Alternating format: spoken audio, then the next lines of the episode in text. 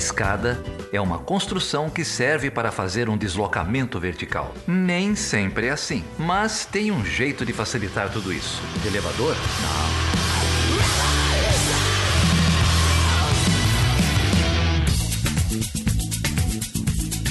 E aí, Maju, como que você tá? Eu tô bem, Felipe, e você? Você tá falando de onde? Tem muita gente que não sabe onde você tá. Eu, eu estou falando de Berlim, de Berlim, na Alemanha. O que, que você tá fazendo aí? Conta pro, pro povo. Eu sou, eu sou mestranda, enfim, né? Eu já, eu já apareci algumas vezes aqui no podcast e tal, agora que tô aparecendo um pouquinho mais. É, então vou falar um pouquinho quem sou eu, é rapidinho. Eu sou mestranda na Universidade Livre de Berlim em estudos latino-americanos interdisciplinares, né? Então é um curso bem abrangente que bem interdisciplinar que dialoga bastante com o RI. E aí comecei, me enfiei no projeto por causa do Geraldo, que eu fui aluna dele na graduação. É, e aí, ano passado, escrevi falando que queria ajudar como voluntária e tal, e, e cá estamos, entendeu? Aí eu fui promovida. Foi promovida. E, e agora, de vez em quando, apareço nas gravações. A Maju é o núcleo nervoso desse podcast, assim, tudo passa por ela, ela é o, é o, é o nevrálgico, né, assim, a participação da, da Maju. E que bom que você está aqui hoje para conversar com um pesquisador que a gente, a gente conhece há pouco tempo, mas a gente considera pacas, né? É, tem muitos amigos em comum, que é o Elton Corbanese. Ele é professor do Departamento de Sociologia e Ciência Política e do Programa de Pós-Graduação em Sociologia da Universidade Federal de Mato Grosso e autor de um livro é, fresquinho, saiu recentemente, chamado Saúde Mental, Depressão e Capitalismo, que é um assunto, né, Elton, que tem pouca importância, né, para entender a sociedade contemporânea. Que bom que você está aqui, valeu, obrigado por aceitar nosso convite. Olá, Felipe, Maju, ouvintes, muito obrigado pelo convite. Para mim é uma grande satisfação, prazer estar com vocês aqui, poder conversar um pouco sobre o tema.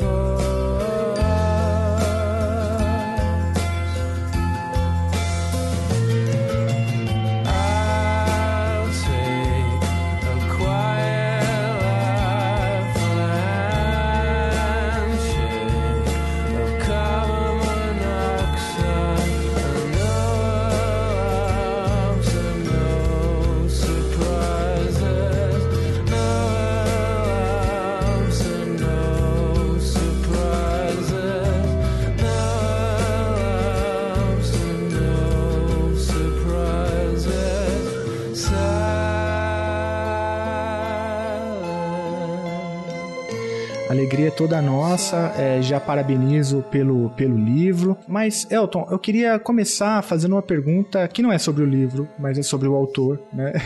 É, que é, que é só um pouco sobre a sua trajetória, né? Como que o tema da saúde mental é, entrou na sua pesquisa? Como que alguém cai nesse tema? Conta pra gente um pouco sobre a sua trajetória, até pra gente entender também é, como que o livro se insere né, nessa trajetória sua de pesquisa. Principalmente a partir das ciências sociais sociais, né? Porque, uhum, enfim, isso, isso, Esse, essa perspectiva de, de trazer que, as questões de saúde mental para as ciências sociais, para uma análise macro é, social do mundo que a gente vive, eu acho bastante interessante, mas que eu não vejo tanto, assim, nas ciências sociais de maneira geral. Então, eu também fiquei curiosa nesse sentido para entender como é que você chegou nesse tema. Legal.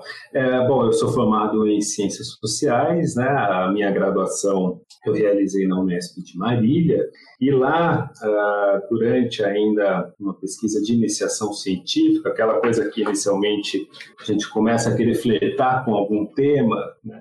sobretudo ali a partir de segundo, terceiro ano de graduação, eu imagino que tenha acontecido, uh, eu em algum momento me intriguei, não sei como que a ideia de fato apareceu, ah, com relação à questão da loucura de maneira geral. Né? Então, e de que forma poderia né, se compreender, é, sem formular a questão nesses termos propriamente, mas como que seria percebida socialmente a loucura, já que normalmente a doença mental, ela pelo menos aparecia para a gente até mais recentemente como um problema circunscrito à questão médica médica, né? Há uma questão também da psiquiatria. E aí, é, com essa curiosidade que foi no fim das contas o que o que apareceu, eu fui tomar contato com alguns textos clássicos sobre o assunto, né? Ah, e o primeiro deles, é, eu, eu, me aventurei por alguns textos, mas eu lembro que eu li aquela coleção Primeiros Passos, O que é Loucura, né, que é sempre uma coleção muito didática, apresenta os problemas, né, sempre escrito por algum especialista. João Freire Pereira, se não me engano, é o autor da, da, da, desse título, né, eu li há muito tempo, e ali ele colocava como uma principal referência a história da loucura de Foucault. Né, e é a tese de doutorado do Foucault que foi defendida em 61. É um texto muito extenso e denso, uma tese de doutorado em filosofia, a tese principal, a tese complementar é sobre Kant. E eu me aventurei a realizar essa, essa leitura né, durante a terceira ano graduação sem ter propriamente, porque no curso de Ciências Sociais a gente não tinha essa questão, ou mesmo Foucault ia aparecer um pouco depois, sobretudo com Vigiar e Punir, para a gente em teoria contemporânea, em sociologia contemporânea. E aí, então, comecei a realizar essa leitura, tive a felicidade de encontrar com um grande professor da Unesp, atualmente aposentado e também aposentado da USP, que foi o Bruni, José Carlos Bruni. Ele, na época, também ofereceu um curso sobre Foucault, sobretudo História da Loucura, né, uma parte da história. Ele leu esse texto também, o que é, nós lemos em sala o que é o que é loucura, e aí, então, a História da Loucura me deu mais elementos para poder ler esse texto, que é um texto bastante difícil, e, bom, a partir disso eu mergulhei praticamente no tema, uh, e aí eu desenvolvi na minha, para tentar sintetizar um pouco na minha iniciação científica, eu coloquei como objeto de estudo a relação em pouco pretensioso entre Foucault, o alienista de Machado de Assis e o Esse Homo de Nietzsche. Eu realizei um estudo monográfico ali sobre isso, como uma coisa, né? Porque Nietzsche aparece como um caso de experiência trágica da loucura na modernidade para o Foucault. Então isso me intrigou e aí em conversa com o próprio Bruni e tal, fui para esse campo, realizei esse estudo. No mestrado eu recuei um pouco, porque vi que era uma, né? E aí eu trabalhei, tirei propriamente o Nietzsche como objeto de estudo e me dediquei sobretudo à história da loucura, o alienista, alguns outros textos também de Machado de Assis, já que essa questão de alguma forma permeia a obra dele, esse, né, essa linha tênue entre a razão e a loucura, as crônicas que ele escrevia no periódico A Semana, que evidenciam muito essa preocupação dele. Enfim, no mestrado eu realizei esse trabalho mais no campo, vamos dizer assim, da sociologia da cultura, com os textos de Machado de Assis para ver de que forma que esse nosso autor, grande autor, estava percebendo a constituição do alienismo no Brasil, antecedendo em quase um século que viria a ser depois a antipsiquiatria na Europa e a luta antimanicomial no Brasil. Ele já tinha um grande ceticismo né, e uma grande crítica em relação a isso que a gente vê nesse texto clássico que é o conto alienista, mas em outros também. Isso daí foi meu mestrado e o doutorado que eu realizei, tanto o mestrado como o doutorado foi na Unicamp, e aí eu tive também a sorte de encontrar com um outro grande professor, que foi o professor Laimete Garcia dos Santos, que me orientou tanto no mestrado como no doutorado. Eu retirei daí propriamente no doutorado a questão da ficção e me debrucei sobre a literatura médica propriamente a partir desse referencial que eu fui construindo né, nesse período de formação. E aí então estudar documentos médicos, manuais, relatórios, etc, para aquela questão que tinha lá atrás sobre a loucura de maneira mais genérica aparecesse então com relação à depressão. Por que, que a depressão se constitui como um problema para a gente, né? Na, na, cultura ocidental, em termos mais genéricos, assim. Aí, enfim, foi a curiosidade que moveu mesmo o assunto, mas é um assunto que permeia o cotidiano, então sempre tem muitos pontos de contato, né? De, em várias, diversas experiências. Então, basicamente foi isso. Ótimo. É, então vou começar é, é, depois né, dessa trajetória, a gente entende um pouco melhor, né? É, e é muito interessante também como que você é, chegou na documentação médica. A gente pode até falar um pouco sobre isso, um cientista social lendo sobre documentação médica, como que foi um pouco essa, essa imersão. Mas o, o texto, assim, e pelo que a gente consegue é, já identificar já logo nas primeiras páginas, né, ele parte um pouco como você até mencionou agora, né, de como que a depressão ela surge, talvez entre aspas, como uma epidemia nas sociedades ocidentais, né? E a pergunta que eu já queria, já de saída, caso ela faça sentido, é que é quando que surge, então, essa noção né, de que a gente vive uma, uma epidemia de, pro, de depressão em sociedades ocidentais, né? Esse recorte do ocidente é importante também, né? E se você puder também falar um pouco sobre isso. Então, é, é, são essas duas primeiras coisas que eu queria te ouvir, que eu acho que, se eu entendi bem, elas balizam é, o argumento, não é isso? Exatamente, Felipe. É primeiro, é, é, é, realmente é um desafio um sociólogo ler os documentos médicos, mas eu não vejo uma outra maneira de pensar o problema senão a partir da própria complexidade dele, que vai envolver mesmo estudos de diversas áreas para tentar compreender. Né? A, a, a, noção de epidemia, de depressão em particular, ela aparece por volta dos anos 1970, ganhando uma proeminência nos anos 1980, a partir do momento em que, de alguma forma, a depressão adquire uma, um certo protagonismo entre os transtornos mentais e o sofrimento psíquico de maneira geral. Ela ganha uma certa autonomia também enquanto categoria né, clínica. Antes ela estava muito associada a outras doenças mentais. Né? E ela ganha uma autonomia, protagonismo, e essa ideia vai aparecer então, sobretudo nos anos 1970 e 80, a ideia de epidemia depressiva. E essa é uma questão que eu procuro uh, abordar no livro, que eu tento abordar, esse livro que resulta, né, já que eu falei agora há pouco também a respeito da minha formação, resulta propriamente da tese de doutorado, é uma adequação da tese de doutorado, procura de alguma maneira mostrar como há diversos fatores que interrelacionam para que a epidemia assuma também esse protagonismo, né? E para que a depressão assuma esse protagonismo. E um, um deles, é, o que converge, alguns deles, é primeiro o desenvolvimento da psicofarmacologia, né? esse é um fator importante. Um outro fator importante é a própria institucionalização dos direitos humanos no pós-guerra, com a ONU, etc. Uh, a própria incorporação do elemento mental no conceito de saúde, que a OMS apresenta desde a sua institucionalização, desde a sua fundação. Uh, e também um elemento extremamente importante que eu vou procurar abordar no livro, que é a, uma virada neoliberal, por assim dizer, em termos genéricos no Ocidente, que é a Constituição do neoliberalismo ali no final dos anos 70, início dos anos 80, inicialmente na Inglaterra, nos Estados Unidos, e que pouco a pouco vai difundindo né, mundialmente. E aí a depressão vai aparecer, sobretudo, com um problema nesse sentido. Né? A depressão ela, ela é fundamentalmente antinormativa, né? ela recusa uma série de imperativos tá, para, esse, para esse modelo de organização social, que é o modelo capitalista de maneira geral e com as suas novas configurações a partir daquilo que se nomeia bastante genericamente como neoliberalismo. Né? Mas, então, é, nos anos 1970 e 80, a gente tem a confluência, a convergência dessa série de elementos que vão, enfim, tornar a depressão esse problema. Isso vai ser é, veiculado por por, por discursos oficiais, né? Ah, por discursos institucionais, oficiais, na grande mídia também.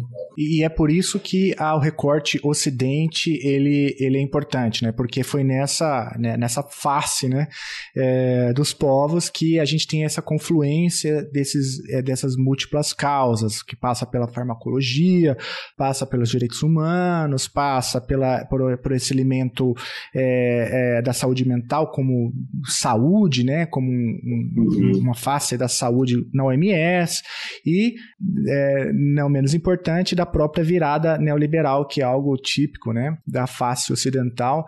É, então é por isso, essa confluência ela é típica dessa face é, ocidental e é por isso que a epidemia é, de depressão ganha essas características e que delimitou, inclusive, o objeto do, do livro, não é? Sim, exatamente. É, se você me permite até uma pequena regressão histórica, se, é, é, se trata mesmo de pensar no imaginário uh, da cultura ocidental, de maneira geral. Né? E eu mencionei há pouco um texto clássico sobre o assunto que é a História da Loucura, de Michel Foucault, que é a tese de doutorado dele. Lá ele vai trabalhar uma ideia central que é a grande internação, quando surgem os hospitais gerais na França, isso vai se difundir por toda a Europa, e ali o que está em questão é, sobretudo, o enclausuramento de uma população bastante heterogênea de improdutivos. Né? Então, é, é, é, essa massa, século 17, 18, está acontecendo ainda né, a, às vésperas aí da institucionalização propriamente do capitalismo, mas nós já temos essa a, a ideia de um, uma nova sensibilidade social, um novo imaginário cultural que vai sacralizar o trabalho, né, a produtividade propriamente, ainda não, não aparece em termos de acumulação de capital, mas vai se constituindo como aquilo que Weber, Max Weber, um grande sociólogo alemão, vai dizer em termos de, de formação cultural do capitalismo. E ali o problema propriamente na grande internação, abordada por Foucault, é toda sorte de população que de alguma forma se contrapõe à ordem social do ponto de vista, sobretudo, é, é, é do ponto de vista religioso, do ponto de vista sexual, mas também ponto de vista da ordem é, econômica, da ordem social. Então, toda uma massa improdutiva. Isso constitui, de alguma forma, um, um imaginário cultural, né? uma, uma sensibilidade social. Essa sensibilidade que, de alguma forma, a gente percebe contemporaneamente, por exemplo, em relação à depressão, por isso apesar de a OMS designar sempre como uma, uma epidemia, né, ou como uma, uma pandemia, nesse sentido, por definição, ela é global, né, mas é algo que concerne, sobretudo, a cultura ocidental, né, até porque os manuais que orientam provêm, né, são, são aqui formulados. E, Elton, nesse, nesse mesmo sentido que, que você está falando, eu ia pedir, eu ia sugerir para também fazer uma outra regressão, porque eu acho que às vezes quando a gente quando a gente fala de neoliberalismo é uma coisa muito parece uma, um guarda-chuva gigante que muitas vezes nas ciências sociais é, é, se ouve muito, ah, o neoliberalismo isso, o neoliberalismo aquilo, sendo que talvez pro ouvinte para ouvinte, é, o neoliberalismo ele é associado primeiramente com uma doutrina econômica, né, com privatização, austeridade fiscal, tch, é, então eu ia pedir para você é, dar um passo atrás, assim, e, e, e também responder é, por que, que a gente ainda tem que falar de neoliberalismo, né? Porque quando a gente fala de ascensão do neoliberalismo ali no final da década de 70, década de 80 e tal, é, você tem o Reagan, você tem a Thatcher, enfim. É, por que, que é importante ainda, e não só pensando da, da do Brasil, né? Porque de fato para o Brasil faz muito sentido falar de neoliberalismo quando você tem o, o Paulo Guedes ali preso na, na, na escola de Chicago na década de 70. Mas, por exemplo, se você vai olhar o, o, os pacotes lá de ajuda econômica que o Biden está propondo, e não falando que o, não como se o Biden fosse um grande progressista, mas esse, essa doutrina da austeridade fiscal, do, das privatizações e tudo, ela, pensando também no, no centro de um ocidente, ela já foi esperada em alguma medida, né? Então, por que que ainda faz sentido, o que que, o que, que a gente está chamando de neoliberalismo e por que que ainda faz sentido a gente pensar em neoliberalismo quando a gente está falando de saúde mental? Perfeito, Maju, muito é, importante essa colocação que você está falando, né? Porque é, esse é um dos espectros que, né, que, que assombram ainda hoje quando a gente pensa que ainda existe comunismo, né, qualquer coisa assim, que enfim, essa caça toda, o neoliberalismo entra numa espécie de chavão nesse sentido. Por isso que eu falei em designar de termos bastante genéricos. Né?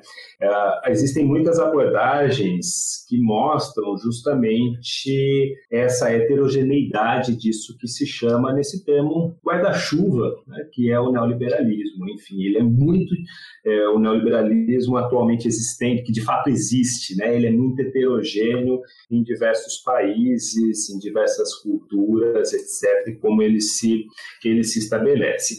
Uh, agora, para tentar de alguma forma responder a essa sua questão, eu acho que você coloca uma questão importante, é, que você fala, o neoliberalismo inicialmente compreendido como uma doutrina econômica, né, uma doutrina econômica e política econômica. É, de alguma forma, os estudos que eu, de alguma, ah, de alguma maneira, tenho tentado abordar esse problema, vão pensar o neoliberalismo não apenas como uma doutrina econômica e política, mas como uma espécie de uma racionalidade.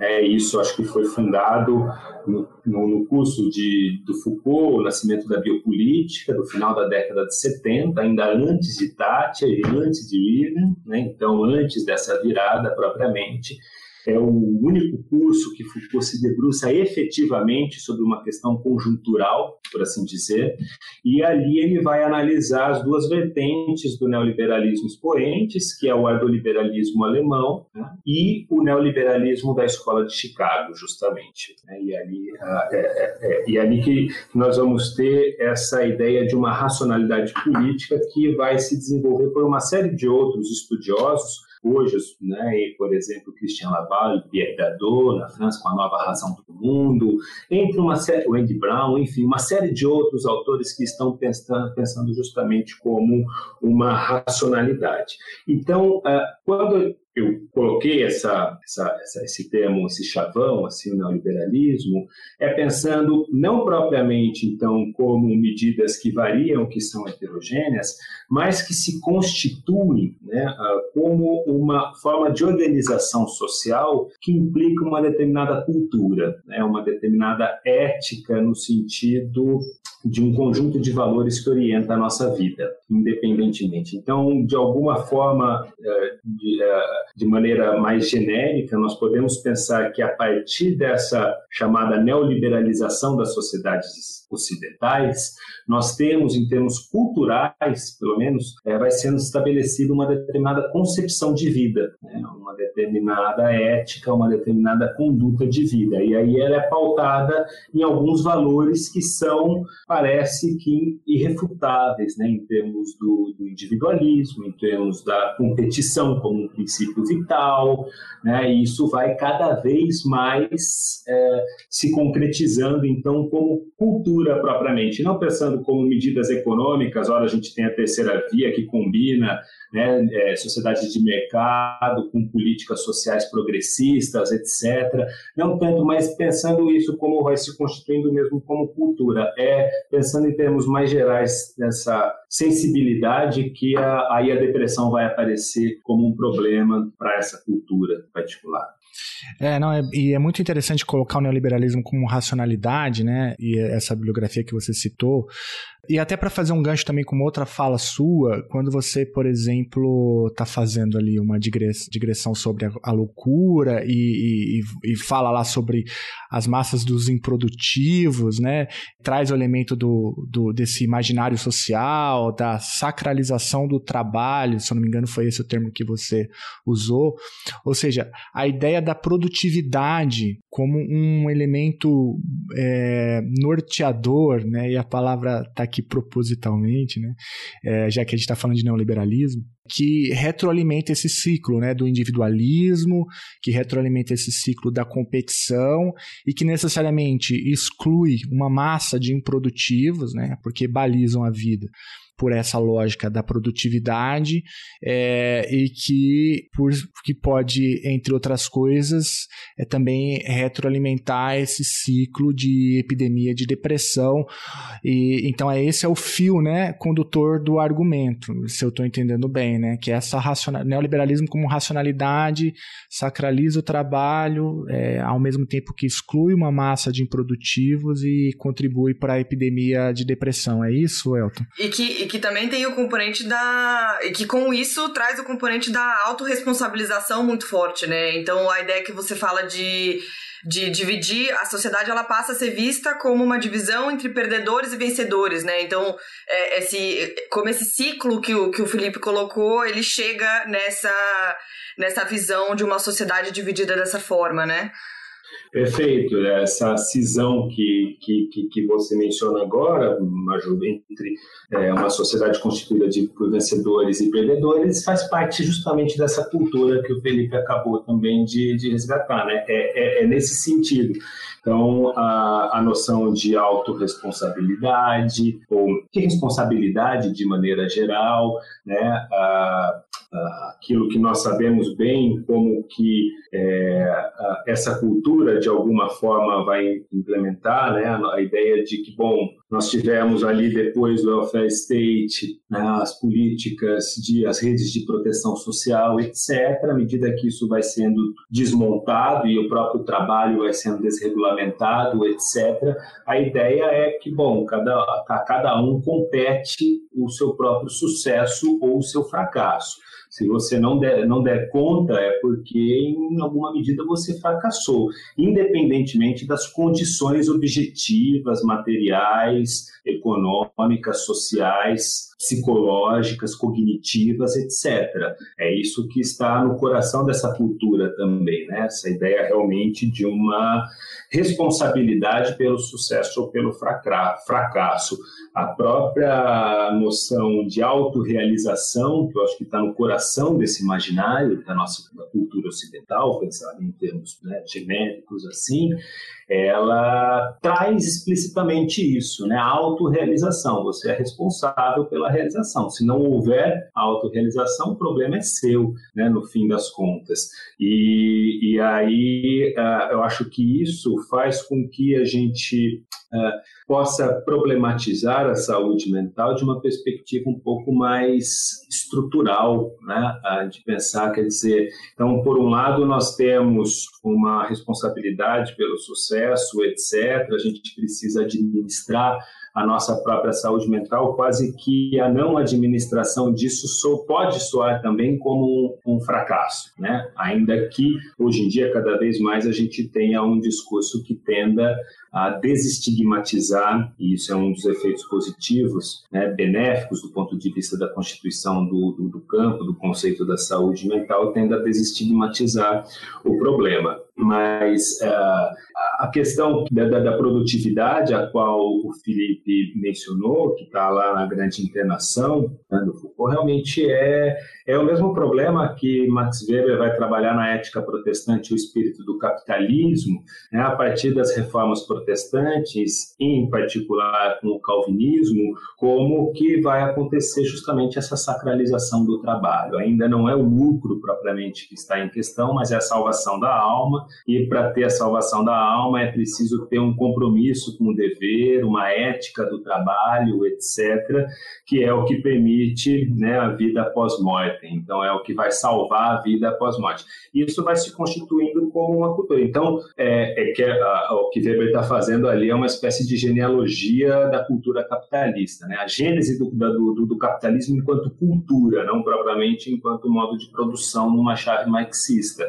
Né? Então, é pensar propriamente como uma cultura. E o que nós temos hoje com o neoliberalismo é uma pisada no acelerador nisso tudo. Né? A gente tem cada vez mais é, né, a própria autorrealização está absolutamente vinculada com a ideia de descoletivização também, né, a precarização, quando a gente pensa em termos de desregulamentação do mundo do trabalho, a precarização, o que, que é? Nada mais do que colocar os trabalhadores em competição entre eles próprios. Olha, se você não quiser, tem outro que vai assumir o seu lugar facilmente. Né? Então, isso desmobiliza também a própria precariedade, etc. Tudo isso, enfim, vai, vai constituindo é, esse, esse cenário social, essa organização que se constitui como uma racionalidade mesmo no sentido que orienta a nossa conduta de vida, né? quase que naturalmente, se a gente não coloca isso em uma perspectiva histórica, sociológica, política, filosófica. Somos humanos ou máquinas, animais ou máquinas, somos humanos ou máquinas, não vivemos já chuva,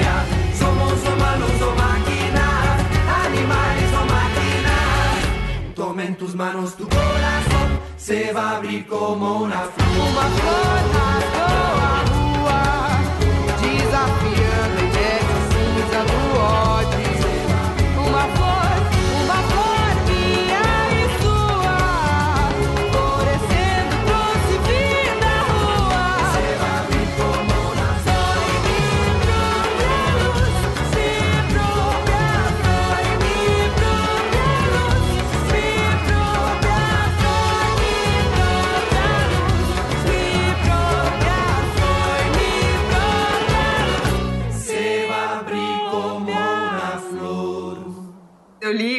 Artigo que você publicou, o Transtornos Depressivos e Capitalismo Contemporâneo, e que eu acho que o argumento maior que você desenvolve no, no artigo é um argumento muito interessante é, e muito diferente, eu acho, para pensar é, é, para pensar depressão, neoliberalismo e capitalismo, assim, porque é, se vê muito e, enfim, é, eu acho que com o que a gente conversou até aqui também fica bastante claro que existe uma correlação entre, entre neoliberalismo e, e aumento de, é, de, é, de, de, transtornos depressivos, não só depressivos, né, mas enfim, de, de, uma, de um aumento, um foco maior em questões de saúde mental por N motivos, né. Mas eu achei muito interessante o jeito que você trabalhou no artigo e que imagino que também seja trabalhado muito no livro, de como o processo contrário também também é muito importante para entender esse fenômeno na sua complexidade, né? Então, de como o neoliberalismo ele também está responsável por uma definição de depressão que ela fica cada vez mais, mais ampla em termos de, de ela abrange cada vez mais corpos que eles, de, eles desviem um pouquinho de uma lógica ideal de produtivismo, assim. É, então, é, é nesse, nesse raciocínio eu achei muito interessante, né? Não só de como é, o aumento da lógica produtivista implica em aumento de, de casos de depressão, mas como esse aumento dessa lógica e como essa disseminação do neoliberalismo como cultura também implica num, num, num diagnóstico cada vez mais flexível de depressão, né? Então, é, eu achei, eu, me chamou muita atenção a questão do, do luto, né? Que, que você, que enfim, no, nos manuais de, de diagnóstico psiquiátrico, o, os efeitos possíveis de, de lidar com o luto, a tristeza, é, todos os efeitos disso, eles têm meio que um. Eles passam a ter um prazo para serem toleráveis, assim, né? É, enfim, se você puder falar um pouco mais dessa questão, eu achei muito interessante, muito, enfim, é muito brutal, né? Mas é, é, é muito interessante. Acho que você toca uma série de questões né, nessa relação e uma coisa que, que vale a pena sublinhar, também pensando no ouvinte, enfim, no que esperar do próprio livro, né, em momento algum eu procuro estabelecer uma relação de causalidade entre neoliberalismo e sofrimento psíquico e depressão. Né? É, eu acho que é uma tese bastante plausível, há uma série de trabalhos que indicam esse caminho, eu acho que ele é perfeitamente sustentável, mas eu quis fazer, colocar um outro problema no fim das contas, que é mais ou menos uh, isso que você entendeu bem, né, que uh, é a, como que nós temos a própria ideia de epidemia depressiva, ela se apresenta como uma ideia, no fim das contas, e ela talvez não seja tão efetiva quanto se divulgue, né? A, a saber, mas por quê? Porque há uma, um desenvolvimento convergente da da, da, da, nosologia psiquiátrica, da classificação psiquiátrica em relação aos transtornos, que tende de fato a afrouxar cada vez mais o que se entende por sofrimento psíquico. É, basta a gente pensar historicamente na, na multiplicação de categorias ao longo das cinco edições dos manuais diagnósticos estatísticos de transtornos mentais da Associação Psiquiátrica Americana, o famoso DSM. Né? DSM primeiro é de 1952, o segundo de 68, o terceiro de 80, o quarto de 94, revisado em 2000, o quinto de 2013. E há uma, é, eles são, assim, há uma proliferação imensa no número de categorias propriamente. E aí é, o, eu procurei me debruçar, em particular, sobre a depressão ao longo desses, ao longo desses manuais mesmo. E o que a gente vê né, é, é que essa epidemia depressiva ela não é totalmente de uma categoria típico ideal de depressão, que é aquela do transtorno depressivo maior. É, eu até uso um testemunho literário no livro para evidenciar de alguma forma isso, que é o, o, o texto de William Stein, um grande escritor estadunidense, que vai para Paris para receber um grande prêmio de literatura e lá desencadeia então uma depressão extremamente profunda. E aí ele vai narrar, ele se vale, enfim, do ofício dele como escritor e consegue, partindo da premissa de que o sofrimento é indescritível, ele descreve, porque realmente é muito difícil descrever o sofrimento, mas enquanto escritor ele consegue apresentar esse testemunho. A gente pode pensar como uma espécie de tipo ideal, né? É, é, como uh, da, da, da, depressão, assim, aquela que radicaliza todos os traços e a gente entende que funciona.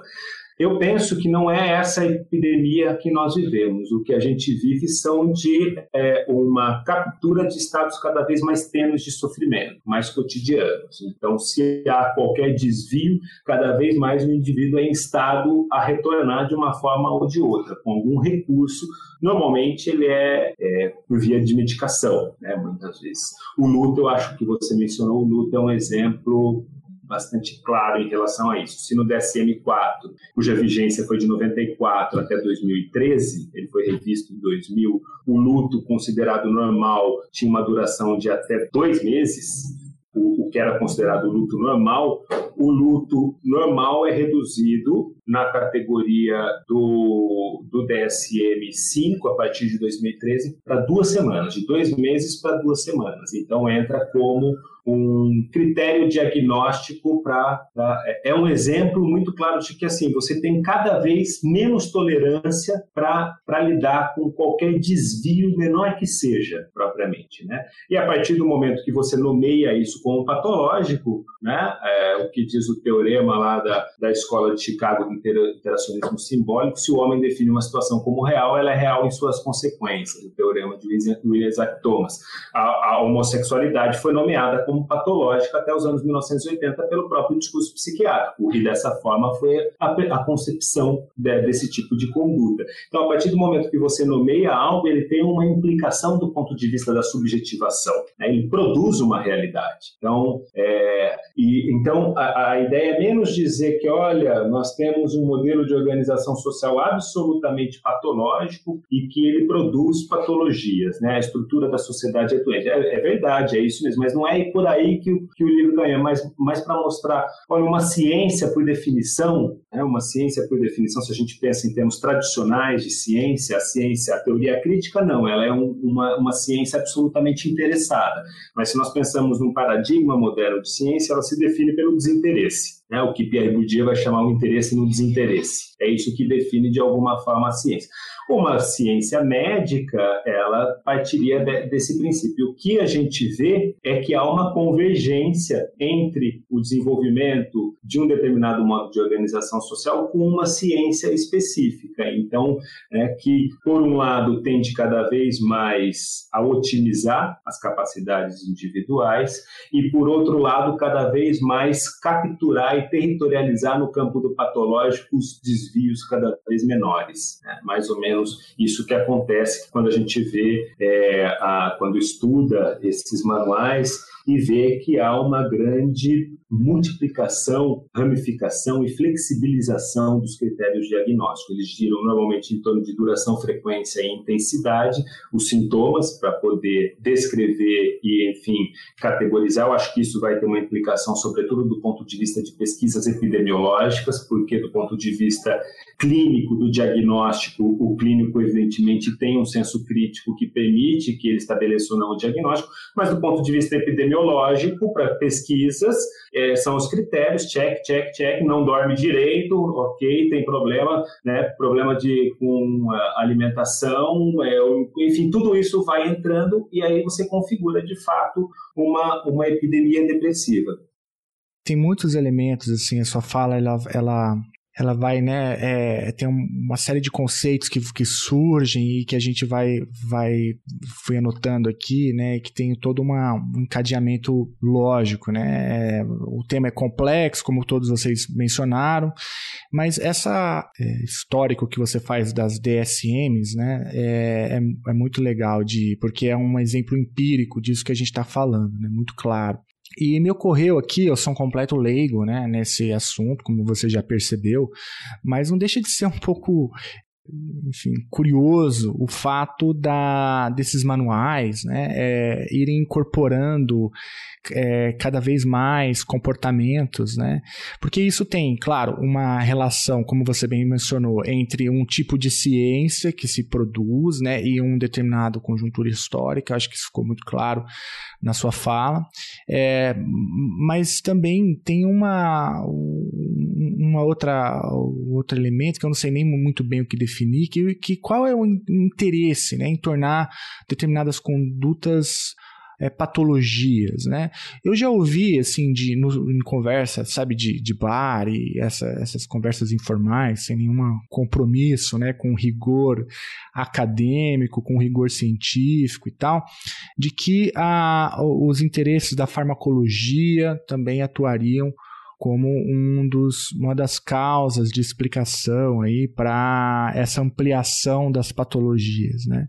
É, a gente já também percebe na tua fala que a depressão é um fenômeno estrutural, então tem inúmeros outros elementos né, que compõem, por exemplo, entre outras coisas, essa ampliação da depressão nas DSMs. Mas essa, é, esse elemento da farmacologia faz algum sentido? Porque eu fico pensando um pouco na lógica de produção científica por trás desse manual, né? Tem pesquisa, ela é financiada por quem? Qual que é o interesse, né? E cada vez mais categorizando, especificando. Essa, esse exemplo que vocês deram, né, de redução de dois meses para duas semanas, no que é considerado, entre aspas, normal, numa situação de luto, né, chama muita atenção, né, porque é, qual, qual é a régua que se usa, né, e qual é o interesse que se tem em estabelecer um determinado marco temporal. É, eu não sei se eu me fiz claro, Elton, mas é, ficou, foi um pouco essa inquietação inquietação que, que a sua última fala despertou em mim. De fato, há uma série de estudos que, que mostram os interesses da indústria farmacêutica com relação a essa produção de transtornos mentais, essa verdadeira indústria, né? É, então, alguns, uh, alguns estudos que, que, que, vão nessa área, Philippe Pignard, Pierre Saint-Hilaire, é, há, bastante estudos, na verdade, que, que fazem é, essa correlação. Inclusive, normalmente tem uma lógica nos próprios manuais que é, esses manuais né, eles são material muito extenso e os anexos deles, apêndices que, que figuram ali no final do livro, normalmente têm as categorias para estudos adicionais. Então, por exemplo, no DSM-4, que antecede o 5, nós tínhamos ali o transtorno disfórico pré-menstrual, por exemplo. É uma categoria que, segundo estudos, por exemplo, de Nicholas Rose, sociólogo britânico, ele é, foi alçada para uma categoria oficial no manual seguinte em função de experiências bem-sucedidas com antidepressivos. É, então, acontece muito, a, a, muitos estudos indicam que há essa, essa convergência. Então, primeiro, um estudo está ali como algo que requer estudos adicionais para ser, e aí tem experiências com antidepressivos a partir daqueles critérios, com medicação de maneira geral. Se funciona, ela às vezes é o Então, tem realmente essa correlação. Eu indico isso de alguma forma no livro, mas Uh, não é também o caminho que, que eu procuro seguir. Né? Uh, tentando responder a, a, sua questão, Felipe, eu acho que essa qual o interesse né, na, na, produção dessas categorias, me parece que cada vez mais elas tangenciam a normalidade, cuja própria concepção a de normalidade é cada vez mais rígida. Né? Então, é, eu acho que é, é, é, esse mais ou menos o problema que está, de alguma forma, vinculado a esse imaginário é, da cultura ocidental contemporânea, digamos assim. Né? Então, um indivíduo cada vez mais performático, cada vez mais que alcance melhores resultados, né? essa lógica que nós temos que está lá na base do, do capital humano, da noção do indivíduo como um empresário de si mesmo, né? Você é SA, então você tem que se administrar como um grande empresário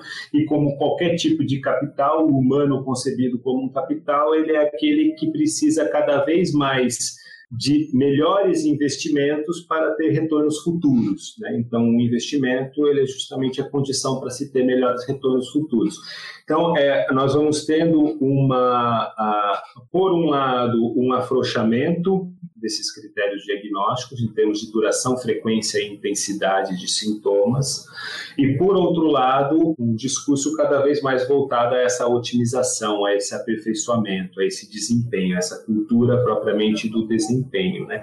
Então, nós temos, por exemplo, a, a, a ideia de que esses os manuais eles vão de alguma maneira capturando estados mais brandos de sofrimento, cada vez mais tênues. O, o luto é um exemplo disso. Como uma, o luto em si não, não é, ele é um sintoma no caso da lista que há para configurar um transtorno depressivo. A gente tem normalmente duas categorias principais, que é o humor deprimido e a anedonia, que é a ausência de prazer em fazer aquilo que você antes sentia prazer, e uma relação de sintomas. Se, se, houver mais quatro, se não me engano, são quatro com um dos dois principais, configura. E aí tem diversas variações em termos de duração, de intensidade, de frequência, etc. Essa que eu mencionei agora é a categoria nuclear, o transtorno depressivo maior. Mas nós temos no DSM-5, e aí que eu acho que evidencia né, esse argumento que eu procuro sustentar, que são categorias como uh, é, transtorno depressivo menor, transtorno depressivo breve recorrente, tem um que é transtorno, transtorno depressivo com sintomas insuficientes, né? um tipo de categoria que evidencia essa. Então, é como se nós tivéssemos de maneira convergente né? uma ciência que se definiria a princípio pelo desinteresse, caminhando de maneira convergente com o cosmos econômico, cultural, político, econômico. Então, a, a, a, o afrouxamento dos critérios, de alguma maneira, converge com uma normalização mais rígida. Né? Então, uma normalização mais rígida. E ela é sempre voltada para, propriamente, a atividade, em particular, a atividade produtiva. Elton, eu fiquei pensando nesses pontos que você colocou e antes da nossa conversa, eu já estava um pouco na cabeça, também tentando trazer o tema um pouco para as RI, de que eu acho que é muito difundido, assim, em termos de senso comum, é, que depressão é coisa de país rico, assim, sabe? Então, é, ah, são, são os países nórdicos, eles têm uma super qualidade de vida, mas são países com altos índices de, de suicídio, Japão, nananã. Primeiro que, enfim, eu acho importante também apontar que essa, esse, essa, essa causalidade esse, e esse, esse dado mesmo eh, concreto, ele, ele não procede, né? Então, mesmo o Brasil é um dos países em que já tem índices altíssimos de depressão e tudo. Mas eu queria te perguntar, e aí talvez no âmbito mais da especulação, assim, eu queria saber a sua opinião, se você acha que talvez essa percepção tem, tem a ver é, também por, primeiro, quando a gente está falando de é, sei lá, países nórdicos, países europeus de forma geral, ou Japão, enfim, a gente também está falando de de centros os, é, não ocidentais, né? Se você for pensar no caso do, do Japão, mas enfim, que, que e muitas vezes a gente, a gente coloca nessa mesma categoria de ocidente, é, mas grandes centros do capitalismo global é, em que essas dinâmicas é, mais comportamentais, assim, do, do liberalismo, elas estão mais imbuídas, assim, sabe? Esse ponto, esse ponto que você colocou agora de que, de que a norma, a, o, a linha da, da normatividade ela vai, ela vai subindo cada vez mais, né? Por, por diagnósticos cada vez mais é, flexíveis de, de depressão, assim. Então eu queria saber se talvez essa percepção que a gente tenha, é, ela, ela talvez esteja ligada com isso, ou eu não sei, como é que você vê esse, essa, essa distribuição no, no mapa mundi da, da, dos transtornos mentais, da depressão, porque é isso, se for pegar em termos práticos, você também tem índices super altos de depressão, inclusive em países em que o, o capitalismo ele é muito periférico, ele é muito precarizado, essas dinâmicas de, de, é, de trabalho informal, por exemplo, essa coisa do seu próprio empreendedor, da uberização do trabalho e tal, são países em que essas dinâmicas estão muito mais presentes, mas ainda tem uma percepção de que isso ainda é uma coisa é, é, não, não restrita, mas é mais presente na realidade dos países mais ricos. Assim, eu queria ver, como, eu queria entender como você vê isso. Eu entendo que né, por muito tempo sempre teve esse tipo de rótulo de que a depressão, sofrimentos, enfim, era um problema de rico, qualquer coisa assim, né? as próprias terapias, por exemplo, mais elitizadas como a psicanálise, qualquer coisa assim, que precisaria ser uma pessoa instruída, rica, enfim, tem, tem inclusive um acrônimo para isso, que não me ocorre agora, né? mas é, é, então tem, tem muito disso. Agora, uh, nós temos em nível mundial, né, eu acho que a OMS faz esse papel, que é, uh, e está na base mesmo do conceito de saúde mental, que é de desestigmatizar o problema, né, de tornar realmente a saúde mental como um problema de saúde física, assim como a pessoa tem diabetes, tem um problema cardíaco, etc., ela tem um problema de saúde mental, isso é, vai totalmente de encontro ao que se tinha antes em termos de estigmatização, sobretudo quando o modelo de tratamento era, era centrado no hospital, né, no hospital psiquiátrico, no manicômio, etc. E eu entendo que a partir dessa vulgarização, no bom sentido do termo, né, da saúde mental, que é transformar em um problema de saúde pública que merece a devida atenção, merece políticas públicas, etc., a gente tem, ao mesmo tempo, um aumento é, expressivo. E, ah, ao mesmo tempo que nós temos em um em um polo, digamos assim, da estratificação social, esse alto desempenho, alto executivo, etc., que pode sofrer esses problemas relativos Aí a burnout também, né, problemas de ansiedade, coisas que a pandemia evidencia muitíssimo. Nós temos também, isso se aplica tanto internamente a países como o Brasil, como também do ponto de vista global, que a, a, a privação e as pessoas em condições de vulnerabilidade social tendem a ter mais sofrimento psíquico também. Né? Então, é, isso também há uma literatura que indica bastante claramente isso, que a privação, a vulnerabilidade, etc., tende. Então, isso tanto internamente como globalmente.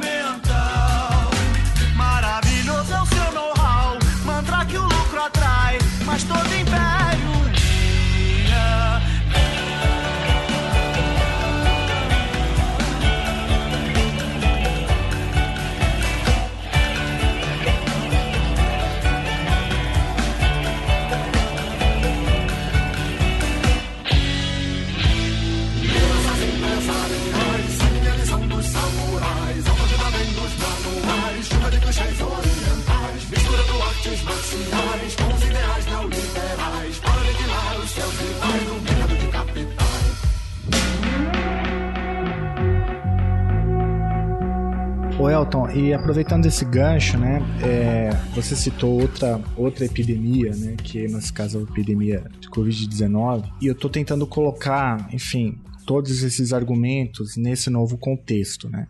É, o contexto da pandemia de Covid-19 é um contexto né, de ainda maior precarização do trabalho, né? é um contexto de queda do trabalho formal, né? é um contexto que você tem um segmento mais rico da sociedade que tem a possibilidade de seguir trabalhando em casa, porque tem internet, porque tem computador, porque tem um tipo de atividade profissional que permite, né? É, desenvolver essa atividade é, remotamente e você tem uma imensa maioria da sociedade que não tem a menor possibilidade de conseguir manter a sua renda por meio do trabalho remoto, porque depende de trabalhos manuais, depende, sei lá, de mil outras coisas para poder é, levar comida para dentro de casa, né? Então, a, a pandemia de Covid-19, ela intensifica, né? O, se o neoliberalismo já tinha sido uma primeira injeção de anabolizante, nisso que a gente está chamando aqui de cultura, né? É, que glorifica a, a produtividade, a pandemia de Covid-19, ela traz outros é, dilemas, né? Que, que tornam o cenário ainda mais complexo, talvez, né? para não dizer trágico. Porque você coloca o trabalhador no seguinte condição: se ele fica em casa, é, ele não come. Se ele sai de casa, ele morre, né? E isso, imagino que vai é, na mesma direção dessa sua última fala, né? Que as vulnerabilidades, elas, quanto mais severas, maior a probabilidade disso se reverter em algum tipo de transtorno mental. E eu faço isso, né? Eu fiz esse grande enunciado para trazer um outro elemento que apareceu bastante na tua fala e que eu acho que aparece também agora nessa conjuntura de pandemia de Covid-19. Lá no começo a gente falou você, por exemplo, voltou lá no, no, no, Max Weber quando trouxe a, a ética protestante, o espírito do capitalismo, para mostrar como aquele teria sido talvez a primeira grande obra que mostrava né, a racionalidade é, do, do capitalismo é, enquanto cultura. Né? É, e, e aí a religião, portanto, ela vem acompanhando né, é, toda essa trajetória que a gente conversou aqui é, e ela vem acompanhando. Né? E ela vem acompanhando muitas vezes de maneira interessada. E o que, que eu quero dizer com isso? Agora eu volto para a ideia da pandemia de Covid-19. Não é toda a religião, obviamente, mas uma parte, principalmente aquelas ligadas né, ao neoprotestantismo no Brasil, elas vieram com uma, uma, uma teologia né, que basicamente incentivava né, o, o, trabalhador, a trabalhadora a sair de casa, né, a não considerar o isolamento como algo é, importante, porque, sei lá, a bênção divina, cobertura espiritual, ou sei lá o que, é, ajudaria né, a, a, a você a ultrapassar isso. O ponto que eu quero destacar, então, é como que muitas vezes algumas, algum, alguns aspectos da religião é, acabam por contribuir justamente para essa lógica né, de manter o trabalhador produtivo, né? Inclusive converter a produtividade entre aspas em bênção, né? É claro que não é uma discussão sobre religião, é, esse também nem é o foco do livro, mas é, é, você percebe que a, também que a religião muitas vezes atua no sentido, né, na mesma direção, ela segue o mesmo fluxo, né, no sentido de, é, é, de individualizar a questão, né, de, é, de, de buscar, né, ao seu modo, por meio da teologia, sacralizar a produtividade? É, eu acompanho seu raciocínio, me parece, né, você mencionou o neopentecostalismo, né, a, a, ideia da teologia da prosperidade, é, de alguma forma, assim como estava lá no protestantismo de base, sobretudo calvinista, também luterano, mas calvinista que vai analisar mais detidamente, a ideia é a salvação individual, no fim das contas, né? É a salvação individual. E me parece que o neopentecostalismo ele reativa a partir da teologia da prosperidade um pouco disso que está na base mesmo dessa cultura, né? A prosperidade, a salvação também é individual. É, É, então, parece que a gente realmente individualiza todos os problemas otimiza-se individualmente todos para que a, a, coisa funcione da maneira mais, perfeita, mais perfeitamente possível, né? mas ao mesmo tempo tanto a responsabilidade como a salvação, etc., é no nível realmente individual. É, acho que a pandemia de Covid-19, ela inicialmente, né, quando está tendo um ano e meio agora, desde que ela foi decretada, né, no início vinha, nós ouvíamos bastante, né, ah, o vírus é democrático. E logo a gente viu que essa terra, essa ideia caiu por terra rapidamente. Né? Ele veio de cima, mas afetou embaixo vamos dizer assim. Então, é, a gente viu que, que nada disso aconteceu. Quando falar o vírus ser democrático, parecia que então ia ter uma ideia de coletividade no meio disso, né? Mas a gente viu que também essa suspensão foi absolutamente temporária para depois, né, desde a relação entre os países, né, a apropriação de respiradores, de vacina, etc., como no interior dos próprios países também a maneira como as diferentes diferentes classes lidam com o problema. Né? Então, parece que sempre a gente está lidando, eu acho que a saúde mental não é diferente, é no nível da salvação individual. Né? O que, que é a divulgação da yoga, da meditação, etc, é, a, Gente, a gente já vai entrar nisso daí, mas é só é o curto-circuito, o curto-circuito que eu, que, eu, que eu identifiquei, é um, tô chamando de curto-circuito na ausência de um, sei lá, de uma metáfora melhor, mas é porque você faz toda na primeira parte da, da conversa aqui, é, você faz todo um levantamento, né, de como que as patologias, as categorias vão sendo cada vez mais estreitas. Você até fala é, se não me engano, estou citando literalmente, né, como que uma fala da Maju, como a ideia da normalidade ela vai é, sendo cada vez mais circunscrita, né? E por outro lado, uma sociedade periférica como a brasileira, com a teologia é, da prosperidade, como que a religião ela vai cada vez mais também relativizando o transtorno mental é, por meio da bênção divina e não sei o que. Não, você não tem que procurar que esse é um problema espiritual. Então não importa por onde você olhe, né? Se você busca ajuda na, é, em, em, determinado setor, tem um viés. Você vai procurar ajuda na igreja, que é uma outra coisa que é muito é, acessível, é mais acessível, inclusive, é, para o trabalhador brasileiro, e para trabalhador é a igreja, tem uma em cada esquina. É, ali você não, você tem que ser produtivo, e isso não é um problema, isso é um problema espiritual, isso, isso é um sintoma, isso aí é uma coisa que a gente tem que tirar de outro jeito. Então não, não importa, né, por onde você olha, parece que o estrangulamento, né, ele é sempre maior e a gente vai sentindo, né, esse conceito de normalidade sufocando cada vez mais, né, via neoliberalismo, via teologia da prosperidade, que é uma manifestação teológica do neoliberalismo, e, e, e assim por diante. É, então, é um, esse, esse, é o sufocamento que eu tentei descrever na, na minha última fala. Mas eu falei que eu ia, eu ia a gente já vai falar do, do, do, do, do yoga, né, dessa... Eu me lembro muito numa música do, É o Efecto, né, sobre, sobre esse tema, é como que tem uma cultura zen, né, que vai é, também no bojo dessa conjuntura. Mas eu estava pensando, Maju, o, eu fiquei imaginando o Elton ouvindo né, uma palestra de um coach quântico, né? E ele afundando na cadeira, assim, falando, esse cara não entendeu nada, né? Mas esse cara é parte do problema, né? É, não é isso que você ia, era nessa direção que você ia, né? Porque justamente é, a, é, a, é o discurso da, dessa meritocracia, da individualização extrema, né? Né? É, de todos os problemas. Então, tudo é tá, todas as soluções elas, elas, elas estão concentradas no indivíduo, né? É, é o segredo, né? Enfim, é o mindset, que é um conceito que, que a gente quer afundar na cadeira, né? Quando a gente escuta, é, tudo recai novamente no indivíduo, né? E, e é uma cultura que tem crescido, né, Elton? É, tem varrido, inclusive, na universidade aqui, os jovens que eu tenho que dar aula, muito chegam, muito carregados, né, com, com essas ideias e, e de, de, de, mérito, de que basta né, eu mentalizar que as coisas vão simplesmente materializar na minha frente. Como que você tem visto isso?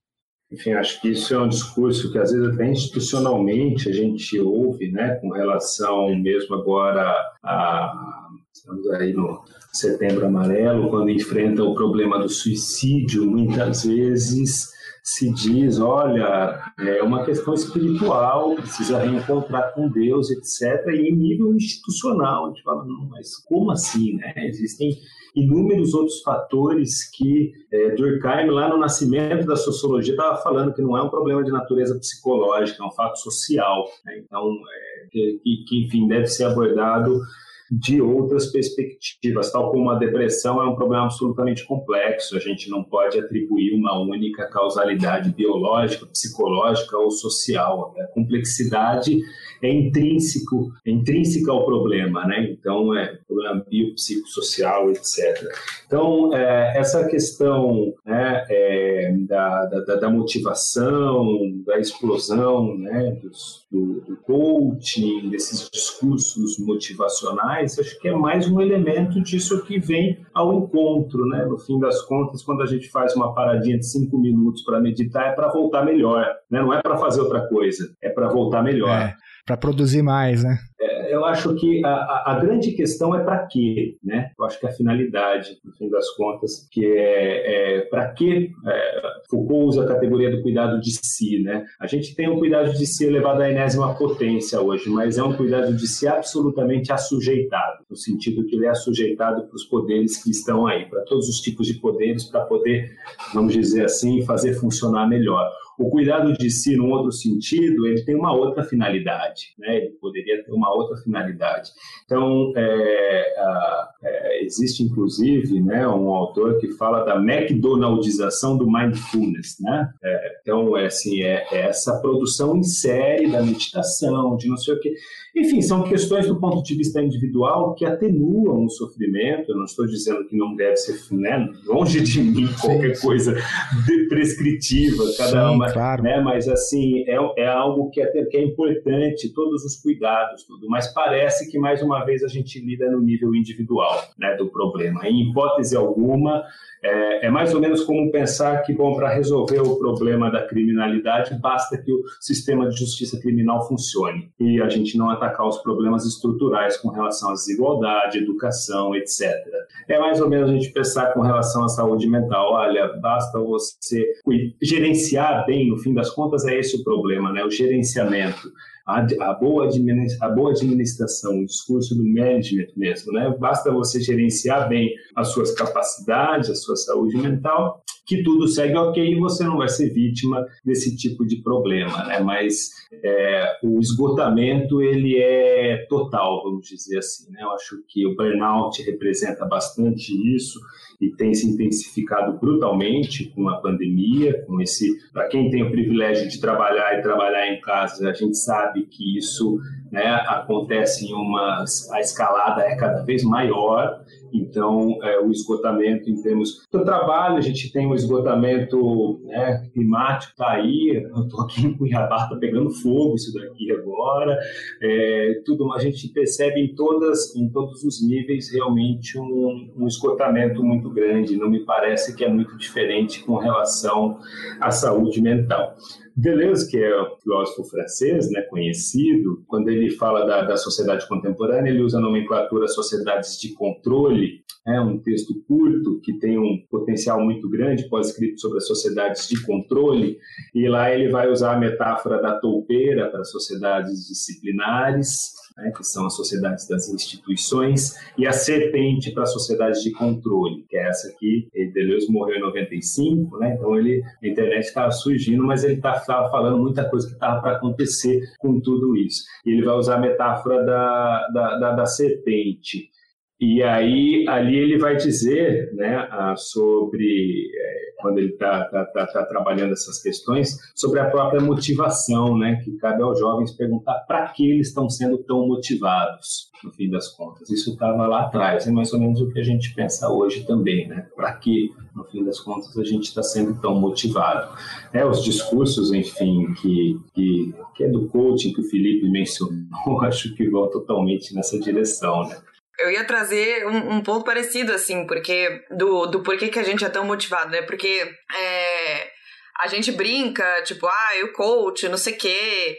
É, e, e, assim, pensando num, num, num ciclo é, determinado de pessoas, isso mais ou menos já virou piada, assim, sabe? Tipo, passou até no Fantástico uma matéria uns tempos atrás, meio, tipo, meio mostrando que tem muito coach que, que, que é mais charlatão do que outra coisa, não sei o quê. É, é, mas é muito. Mas ao mesmo tempo mesmo, mesmo quem tem é, que, que faz esse tipo de problematização se pega nessas situações em que você fala, putz, eu queria render mais, eu queria conseguir render mais, eu queria produzir mais. É, ai, olha o meu, o, o, o, meu colega que já publicou 36 artigos e eu tô aqui, assim, sabe? Então, é, eu acho que. E ainda mais no cenário de pandemia, assim, sabe? Porque é, é, isso que o Felipe falou, assim, você tem extremos de todos os lados na, no, no cenário que a gente tem de, de pandemia hoje no Brasil. E mesmo é, quem consegue ficar em casa, quem consegue trabalhar de casa e, e, não, e não consegue fazer as coisas do jeito que, que em tese deveria estar tá acontecendo na, no novo normal, com 570 aspas, né? É, se sente mal consigo mesmo por causa disso, né? Então é, a, quando você trouxe o exemplo do luto nos manuais de, de psiquiatria, foi, foi um exemplo que ele me chamou muito atenção, não só pelo absurdo que ele seria em qualquer outro contexto, mas pensando num contexto de pandemia, é surreal que, que existam, que a partir de duas semanas, se você não souber lidar com o luto, talvez você precisa ser medicado, assim, sabe? Porque a, a gente, desde o começo do ano passado, a gente está vivendo numa realidade em que o luto, ele se tornou mais do que nunca é, cotidiano, assim, sabe? E luto não só pela, pela Covid, mas é, é o cenário que o Brasil vive hoje é um, é um cenário de desalento total, assim, né? Então, é, é luto pela, pelas vítimas de, de chacina dentro de favela, assim, sabe? É luto por, pelo um aumento exponencial da fome no Brasil que não acontecia fazia décadas, assim, sabe? Então, é luto, luto, luto e... e, e ah, não, mas eu... É, é, se você fizer uma yoga, talvez uma vez por semana, você talvez consiga lidar melhor com isso, mas ao mesmo tempo você fica num dilema, né? de, de eu não tô conseguindo lidar com isso, assim, sabe? Será que. E, e, essa, essa culpa, né? Será que sou eu que não tô sabendo lidar com isso? É, é muito. Enfim. É, esse, esse cenário todo, essa combinação de fatores é, é, muito, é muito assustadora, né? E como a gente muitas vezes se pega sem conseguir lutar contra isso, né? Então, enfim. Sim, é, é, quando você fala a gente se pega sem conseguir lutar contra isso, mostra justamente a ideia que é uma racionalidade, que a gente internaliza profundamente tudo isso. É, é eu acho que é o Cristiano Laval e Pierre Dardot que vão dizer na Nova Razão do Mundo que é mais fácil sair de uma prisão do que de uma racionalidade. Realmente é um problema que se circunscreve, que concerne a todos nós, de fato. Elton, é, tem alguma pergunta é, que por absoluta incompetência da nossa parte a gente não fez, que a gente deveria ter feito e algo que você gostaria de falar, algum aspecto importante aí para compreensão do argumento e Acho que não, Felipe. Acho que conseguimos dar aí uma fazer uma apresentação, né, do tema. Não sei se vocês gostariam de ouvir alguma questão que talvez não tenha ficado clara também, que enfim, né, qualquer questão que eu possa ainda tentar ajudar a esclarecer para o propósito do Chutando a Escada, que é né, realmente é, uma, uma, divulgação. Se tiver, estou à disposição. Não, eu tenho sim. Então, eu queria te perguntar como que a gente acaba com o capitalismo. É... Já que é a origem né, de tudo isso. Vai voltar o quadro do, do chute de escada, né, Felipe? Mas eu queria, Elton, eu queria mais uma vez agradecer imensamente o seu tempo, né? É, parabenizar o livro Saúde Mental, Depressão e Capitalismo foi publicado pela editora Unesp. Você encontra o livro lá na, no site da editora, também na Amazon, está disponível. A gente vai deixar o link aí para você comprar o livro na descrição do episódio. Também a gente vai citar lá o, o artigo né, que a Maju é, mencionou, que trata sobre o luto e outros textos do professor Elton. A gente recomenda que você, se quiser, ouvinte, né, se aprofundar nessa discussão, o texto do Elton Elton ele é, é um livro muito agradável, né? E, e fácil de ler para um leigo como eu, né? A gente lê, entende né? que as princípios falar, ah, não, eu não vou, é uma linguagem, né? Uma é um, uma epistemologia muito diferente da que eu estou trabalhando, mas esse é um, é, eu acho que o trabalho do Elton é uma discussão, pelo menos a minha leitura foi essa, uma discussão sobre o capitalismo né? e, uma, e uma discussão sobre como a saúde mental ela, ela é um componente é importante para a gente entender as estruturas né, que é, estão operantes, atuantes, né, e que organizam não só as culturas, né, como a gente mencionou aqui muitas vezes nessa conversa, mas até mesmo o modo de produção, né? E tem, a gente não abordou, mas o livro tem um capítulo é, todo dedicado a essa que a, gente falou, né, da história da loucura, um sobre a, a sobre os paradigmas da psiquiatria, né? Tem um capítulo, o capítulo 3 que é a epidemia de depressão como problema da biopolítica da saúde mental, é, e depois as considerações, então a gente vai deixar aí, eu recomendo que vocês comprem o livro, sigam o professor Elton, né, como que ele escreve. E, professor, eu queria mais uma vez te agradecer muito, né, pelo seu tempo e, é, como eu sempre digo, né, é muito legal quando a gente se depara com materiais como o seu, porque tem aqui tem tem pesquisa, né? Tem uma, uma trajetória. Eu vi que na, até no prefácio do livro é, você agradece ao CNPq, né? Ou seja, teve financiamento público. Então, é bem legal quando a gente vê trabalhos de altíssima qualidade, com essa robustez, né? É, é, sendo publicados, porque a gente também, de tabela, a gente retroalimenta aquela outra ideia que a gente não cansa de enfatizar, que é a importância, né? Do financiamento de, de público à pesquisa é, e como que isso é relevante também para a produção de conhecimento é, na sociedade brasileira. Parabéns, professor. Perfeito, Felipe. Muitíssimo obrigado uma vez mais pelo convite. Foi um grande prazer conversar com você, com a Maju. E gostei muito que você chamou a atenção agora para o agradecimento particular para o CNPq. Realmente, né, a gente tem assistido aí a esse desmonte sistemático e é algo absolutamente fundamental mesmo para desenvolvimento não apenas da ciência, mas do conhecimento de maneira geral e para as atividades nossas mais cotidianas que passam despercebidas. Então, realmente, muito obrigado e parabéns pelo trabalho que vocês vêm realizando.